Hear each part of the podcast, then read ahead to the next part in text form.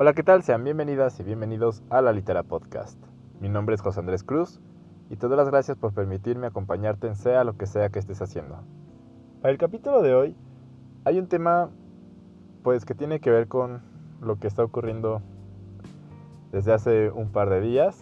Eh, es innegable que la terrible y brutal, sensible muerte de George Floyd a manos de Derek Chauvin eh, ha marcado pues un nuevo capítulo en, en, esta cuarentena, ¿no? Rompió con la monotonía de, de ver noticias sobre el virus y todos encerrados, ya que su muerte provocó pues que la gente en Estados Unidos saliera a la calle, rompiera la cuarentena y saliera a protestar por pues esta, este crimen atroz. Y respecto a esto, la, sensible muerte de George Floyd, que ocurrió el 25 de mayo de 2020, a manos del policía Derek Chauvin, supuestamente por haber sido acusado de haber pagado con un billete de 20 dólares falso, que digo, no ameritaba que mataran a George, a George Floyd. Y por eso es la indignación, por, porque fue prácticamente un crimen de odio. El tiempo que duró eh, George Floyd sometido eh, bajo la rodilla de Derek Chauvin, eh, con su rodilla en, el cuello, asfixiándolo, fue de aproximadamente, bueno, exactamente 8 minutos y 46 segundos. De hecho, hay una página que se llama 8m46s.com. Es una cuenta regresiva prácticamente interactiva porque pues te va haciendo una especie de crónica conforme pasan los minutos de lo que dijo este George Floyd y su famosa frase de I can breathe que pues ha sido el estandarte del movimiento eh, de protesta por, por, su asesinato. El actuar de los policías, de la gente alrededor prácticamente es una crónica narrada. Yo ya tomé los 8 minutos y 46 segundos y créanme que, o sea, si, si ustedes lo toman y se les hace eterno, imagínense para, George Floyd, imagínense estar ese tiempo sin poder respirar, suplicando y que, que el policía que te está sometiendo no le importe y que al contrario siga dejando ir todo su peso corporal en tu cuello. E, es una situación muy muy terrible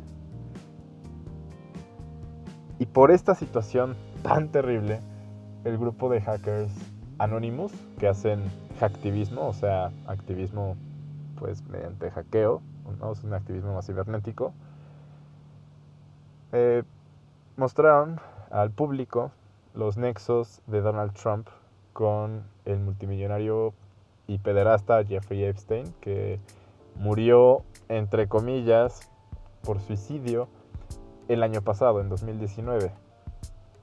Pero el tema principal de este podcast no va dirigido tanto a los nexos de Epstein con Donald Trump, ni a dar más detalles respecto al, terrible fallecimiento de George Floyd, de su asesinato, sino que ocurrió algo bastante curioso desde mi punto de vista en tanto en Estados Unidos como en México y me imagino que en muchas otras partes del mundo debe haber pasado algo similar.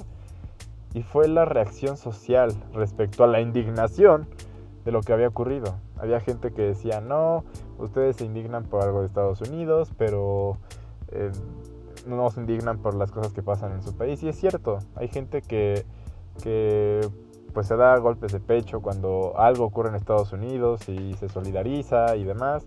Pero cuando pues tragedias similares ¿no? ocurren en, este país, pues la gente no, reacciona, ¿no? La gente lo critica, la gente juzga, la gente, eh, no sé, dice a lo mejor hizo algo malo, a lo mejor era un ratero, a lo mejor lo merecía, ¿no? O sea, con esta clase de comentarios tan absurdos.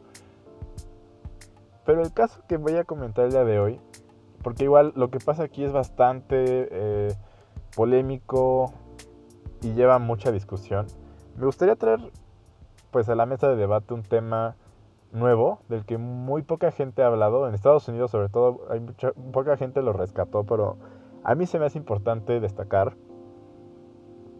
Y es que el conglomerado de medios eh, Viacom CBS, Viacom eh, es dueño de canales como MTV, Comedy Central, Nickelodeon, eh, Paramount Pictures, VH1.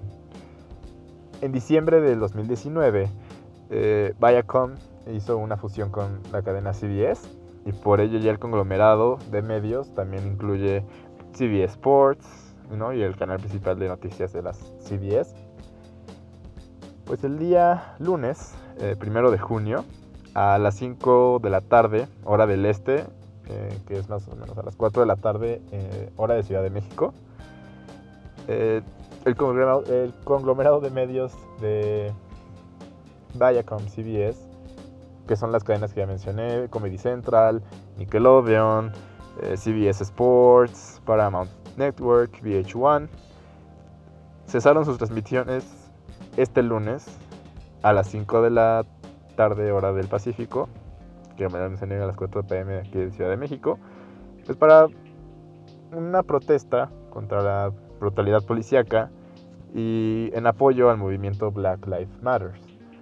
Eh, este anuncio, mostraron un anuncio de 8 minutos y 46 segundos, que como ya lo mencioné fue el tiempo en el que este policía estuvo pues asfixiando a George Floyd.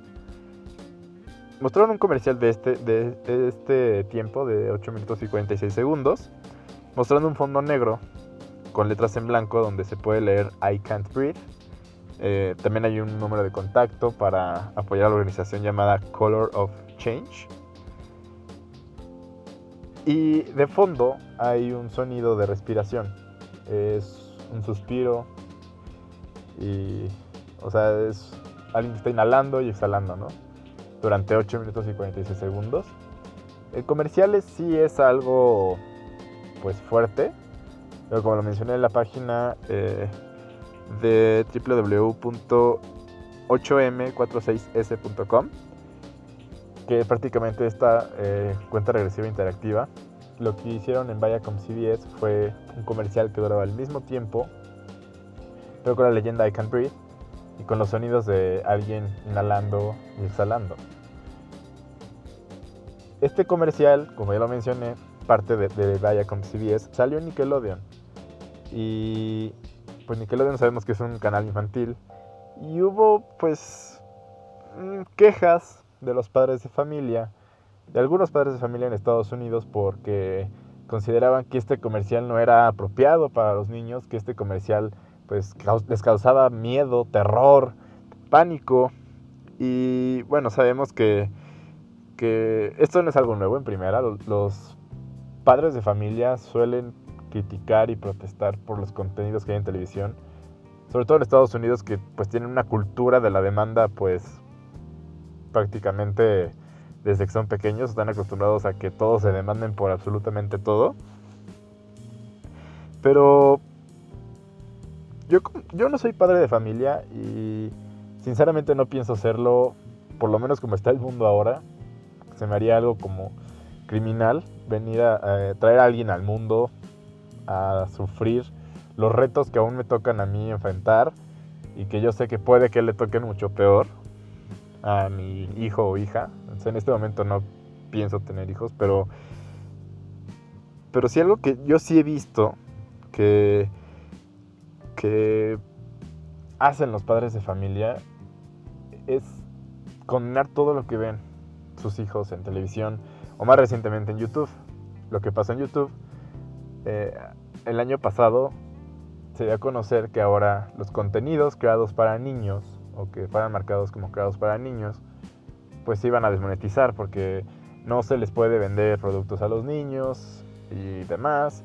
Entonces muchos canales que, eh, no sé, hablaban sobre caricaturas de la infancia y demás y que estaban monetizando esos videos porque hacían tops o hacían recuentos de datos curiosos, pues prácticamente iban a dejar de monetizar y tenían que marcar esos videos como pues eh, aptos o diseñados para niños para que YouTube les quitara la monetización porque si no los marcaban, ellos iban en la necesidad de bajar los canales, porque no, o bajar desde los videos hasta los canales, porque no habían marcado dichos, eh, dicho contenido para niños. Pero ¿por qué pasa esto? ¿Por qué los padres de familia em, se quejan de absolutamente todo, todo lo que aparece en televisión y ya recientemente en internet? Pues porque los padres de familia, no todos, algunos, eh, suelen encargar a sus hijos a la televisión o a un iPad como si fueran niñeras, ¿no? Como ten, entretente, no me interrumpas, tengo que, no sé, tengo que trabajar aquí, o quiero descansar, no me molestes. Todos sabemos que pues, tener un hijo es una responsabilidad enorme. Y si no se cuenta ni con el dinero ni con el tiempo suficiente que crees que debes invertirle a tu bebé, a tu niño pequeño, para evitar precisamente que entre con contenidos que no sean aptos para ellos, ¿no? En este caso, no sé, series para adultos, ¿no? Con, con contenido más este, de violencia o sexual. Incluso en YouTube Kids, en esta plataforma eh, creada específicamente de YouTube para niños, sucedió el caso en el que crearon videos, empezaron a subirse videos de ya sea personas disfrazadas o de animaciones de Spider-Man y de Frozen, eh, específicamente de Elsa, el personaje de Elsa, en donde se hacen novios o tienen poses sugestivas. Y pues como a simple vista los videos se ven como, como de niños, los papás pues se van con la finta y pues ahí dejan a los niños, ¿no? Así como de, pues yo puedo hacer yo mis cosas mientras el niño se entretiene Total, está en una aplicación para niños, que no me molesté en revisar si realmente es para niños o está diseñada para ellos, si no pueden entrar a otra clase de contenidos, o no se podría encontrar, si no se podría burlar el, algoritmo. ¿Y qué es lo que pasa? Entonces, los papás en primera dejan a los niños a su suerte con la televisión o con el iPad, sea por el motivo que sea, porque lo ven más como una especie de niñera o como una especie de de agente que los puede liberar de la carga de que es, que, el tener a tus hijos, tener que cuidarlos, tener que orientarlos, tener que cuidar lo que ven. Porque les es más fácil mejor arrumbarlos con la televisión o con el iPad, con la tableta, antes que sentarse con ellos a ver realmente qué están viendo. Pero el tema más importante es, si el video que muestra Viacom, eh, Viacom CBS, como protesta, sí es fuerte, es perturbador, pero el mundo es así. ¿Cuánta gente no hay decepcionada con la vida porque sus padres les pintaron un mundo perfecto y al momento de crecer comenzaron a ver las cosas difíciles de la vida, de forma directa y sin que nadie les advirtiera o les hubiera platicado de manera previa? De hecho, un youtuber llamado eh, Nicholas Light TV que es de los pocos que yo he visto que hablaron de este tema, tiene un punto muy, muy importante que me gustaría destacar. Y es que si el niño se espantó con el comercial que vio en Nickelodeon, no va a pasar más allá de una noche sin poder dormir. Pero si crece evitando la realidad, las consecuencias van a ser mucho más grandes. Personalmente yo de pequeño recuerdo muchísimos comerciales que me causaban miedo en lo particular, eh, un comercial con la actriz Ilse Salas, famosa por películas como Las Niñas Bien o por haber sido conductora de un programa de 11 niños. Actuó en un comercial de Vive sin drogas, esta campaña de TV Azteca. Muy fuerte, un comercial bastante fuerte, pero fue tan brillante su actuación. Estamos hablando de un comercial de no menos de 20, 25, 30 segundos. Pero su actuación fue tan brillante que ganó un premio llamado Pantalla de Cristal por este comercial. A mí sí me parece un comercial fuerte, incluso ahora lo veo y me sigue pareciendo fuerte, porque ella actúa como, como, pues, una adicta a las drogas y el mensaje de la campaña dice, lo bueno de las drogas es que nunca estarás solo. Ahora imagínate lo malo. Y sale Ilse Salas pues discutiendo sola, ¿no? Y hablando sola y desesperada porque siente que la siguen y que le están hablando por todos lados. Es un comercial que no tiene pierde, pero en su momento sí, pues, pues sí me causaba miedo, ¿no? O sea, me causaba mm, pánico, terror. Pero ¿qué pasaba más allá de eso? Pues hasta que lograba cambiar el canal o hasta que apagaba la televisión, ya no pasaba nada más. Y a lo mucho me duraba 5 minutos el susto, porque vi el comercial, porque pasó y ese comercial me perturbaba, me daba miedo. Y no crecí temiéndole ni a la tele, ni a TV Azteca, ni a Ilse Salas, mucho menos. Es una actriz que admiro mucho. Y esta clase de campañas se llaman de alto impacto. Y ese es el objetivo, provocarte sensaciones al límite para transmitirte un mensaje. Las más comunes son las campañas antidrogas, las que buscan prevenir el consumo de alcohol y el manejo, las campañas contra el SIDA, hay unas bastante, bastante fuertes y que se hacen, eso se hace en todo el mundo. Incluso aquí en México, eh, en el 2006, durante las elecciones, se hicieron campañas de alto impacto en donde se provocaba miedo o se provocaba perturbar al espectador y la campaña se llamaba López Obrador es un peligro para México y se hizo bastante famosa que hasta la fecha sigue siendo de las campañas políticas más recordadas de la historia moderna del país porque causó ese impacto en la población. Entonces no es algo que no se haya hecho antes, es algo que ya se viene haciendo desde hace muchos años ¿Y está mal que los niños estén expuestos a este tipo de mensajes? En mi opinión, no. No para el caso de I Can't Breathe, no para el caso de este movimiento. ¿Por qué? Porque lo que importa es el mensaje. Sí es muy crudo escuchar las respiraciones y un reloj en cuenta regresiva durante casi nueve minutos. Pero ponte a pensar que George Floyd duró ese tiempo con la rodilla de Derek Chauvin en el cuello. En menos de ese tiempo, Floyd murió por asfixia, a consecuencia de odio racial. Si el niño o niña tiene miedo, tan fácil que es bajarle el volumen y hablar con él o con ella. Hacer conciencia con el niño o la niña mientras corren los 8 minutos y 46 segundos explicarle que eso que está viendo no es normal, porque eso es consecuencia de algo que no debe practicar él como persona y que él no debe permitir que ocurra. Jamás. Y las madres lo que hacen en lugar de hablar con sus hijos es subir videos indignadas, tomándole video a la televisión, acusando a Nickelodeon de, de perturbar a sus hijos. En lugar de, pues subir videos con esa indignación y de, de reclamar a Nickelodeon por que sus hijos no podrán dormir esa noche, deberían ver el video de una madre y su hija afroamericanas. Este video es de 2016.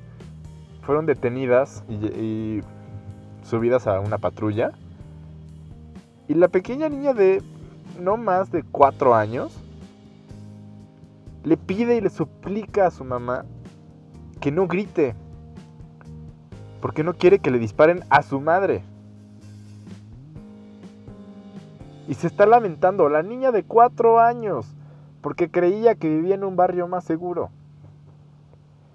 Esas son realmente las cosas fuertes, duras y crudas, porque así es la vida tan crudas que al ver el nuevo comercial de Nickelodeon, o el comercial pues en general de Viacom CBS, pues resulta nada a comparación de lo que pasa. La razón por la que se está luchando es esa. Los privilegios que aún tienen los blancos sobre las otras razas. Y no me tengo que ir muy lejos, ahí está el mensaje. La mamá blanca quejándose porque su hijo se asustó por un comercial en la tele todavía se da el lujo de grabar el video indignada.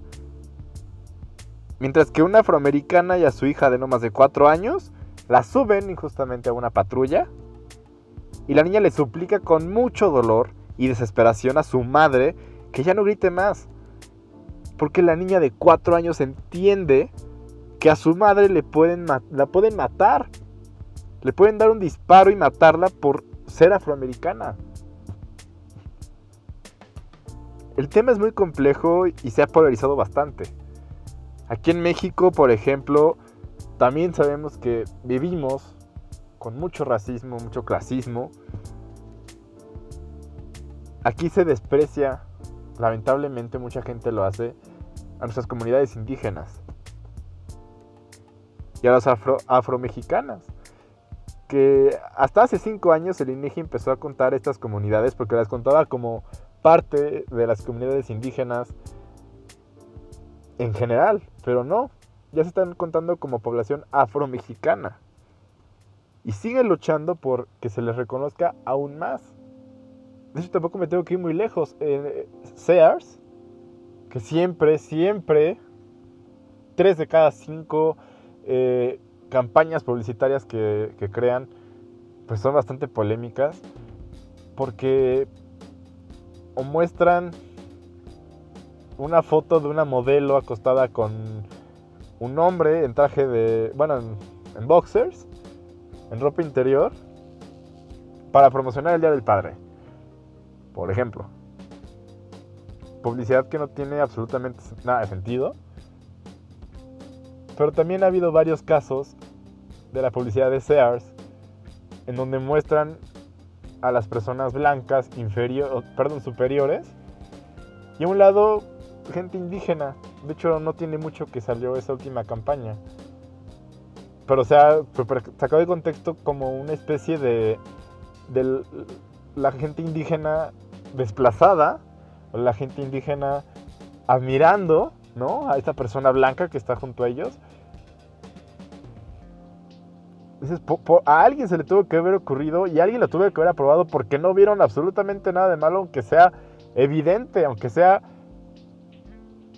un ruido visual, ¿no? Prácticamente te está picando los ojos así como de esto no está bien. Y hay gente con poder que no se da cuenta, que no lo percibe. Y por eso se lanzó la campaña, a menos que no la hayan revisado en nada y la hayan aprobado como si nada. El tema es muy, muy complejo y yo quiero saber qué piensas tú al respecto. Te invito a decirme lo que piensas a través de mis redes sociales. Me encuentras como Jos Andrés Cruz, como José pero sin la E. Jos Andrés Cruz en Instagram y en Twitter. Y en Facebook me encuentras como el escritor de la litera. También puedes visitar laliteravice.com. En la sección de podcast vas a encontrar todas las fuentes de información que utilicé para este episodio y podrás encontrar también la lista de mis episodios previos. Te recuerdo también que si me estás escuchando eh, a través de Spotify, me puedes escuchar también en, Himalaya, me puedes escuchar en YouTube y viceversa. Si me estás escuchando en YouTube, me puedes escuchar en Himalaya y en Spotify. Te agradezco mucho el tiempo que me has permitido para acompañarte. Mi nombre es José Andrés Cruz y nos vemos hasta la próxima edición. Esto fue La Litera Podcast.